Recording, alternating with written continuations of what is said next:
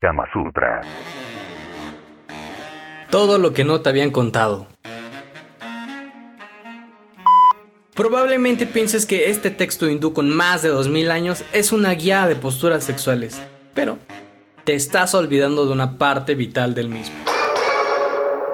Kama Sutra. Todos conocemos este exótico nombre. Lo mencionamos con una mezcla de pudor y mofa. Lo solemos mencionar cuando se nos ocurren posturas sexuales dignas de una acróbata de circo. Pero realmente, ¿de qué va? ¿De qué va este libro?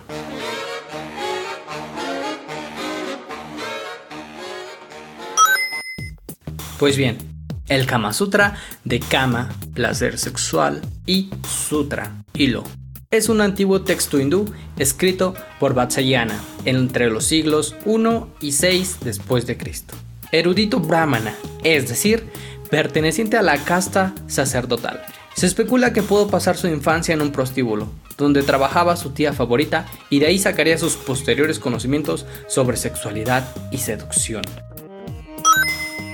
El Kama Sutra se compone de 36 capítulos que versan sobre 7 temas diferentes. Entre ellos está el sexo en general, el acto sexual, la elección de una esposa, la esposa y cuál debe ser su conducta, sobre las esposas de otros y la seducción, sobre las cortesanas y sobre atraer a otras personas.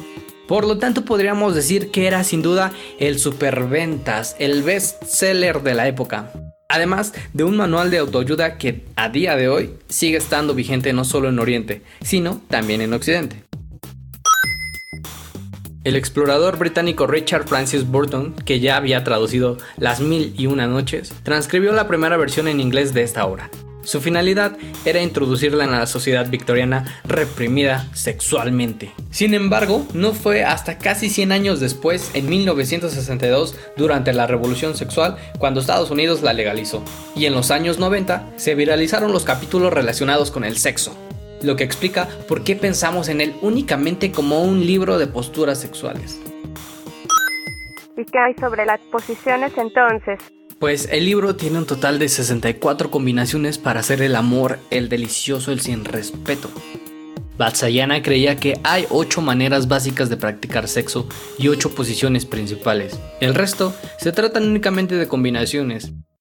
También indicaba que hacer el amor es el arte de jugar con tu pareja y descubrir sus puntos más sensibles con la finalidad de que sienta mayor placer posible.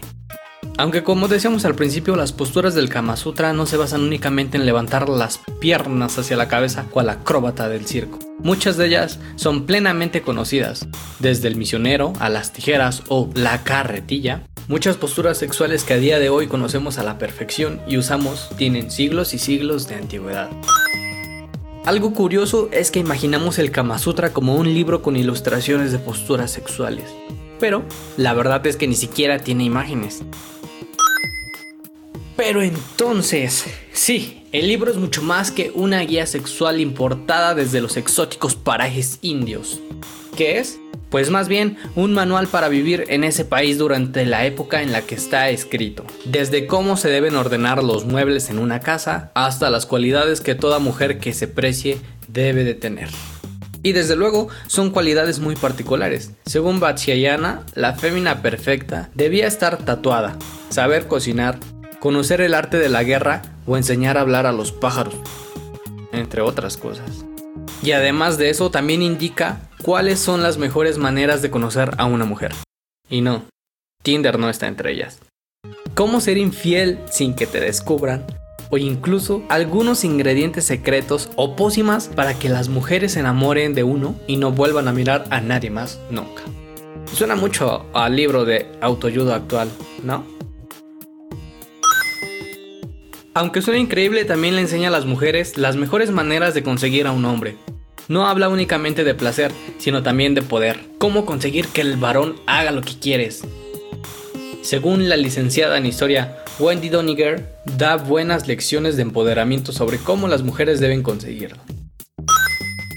Quizá una de las cosas más sorprendentes del Kama Sutra es justamente que habla del sexo no como un acto para concebir hijos, sino para buscar el placer como fin y no como medio. Vatsyayana creía que el sexo por sí mismo no era algo malo, pero practicarlo de manera frívola sí era pecaminoso. ¿Dónde está la mentira en eso? Por supuesto, aunque revolucionario en muchos aspectos, el libro tiene ciertos pasajes que a día de hoy no pueden considerarse aceptables de ninguna manera. La violación como manera de conseguir una esposa es uno de ellos. Intoxica a la chica con alguna sustancia y disfruta de ella antes de que se recupere.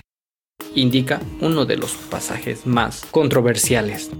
Pero al fin y al cabo estamos hablando de un libro que tiene más de 2000 años y fue escrito para que las élites de la India supieran vivir y comportarse. No debemos mirarlo, juzgarlo con los ojos del presente.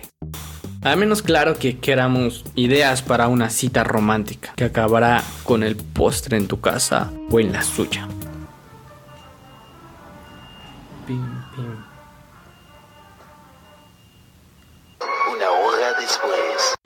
Bueno, después de esta interrupción del señor del gas que me ha quitado la inspiración, terminamos este episodio que espero de verdad hayas disfrutado mucho y pues hayas aprendido también mucho. Nos escuchamos el próximo viernes en otro episodio sobre este mundo infinito de la sexualidad. Los amo, bye, perros. No es cierto, bebés.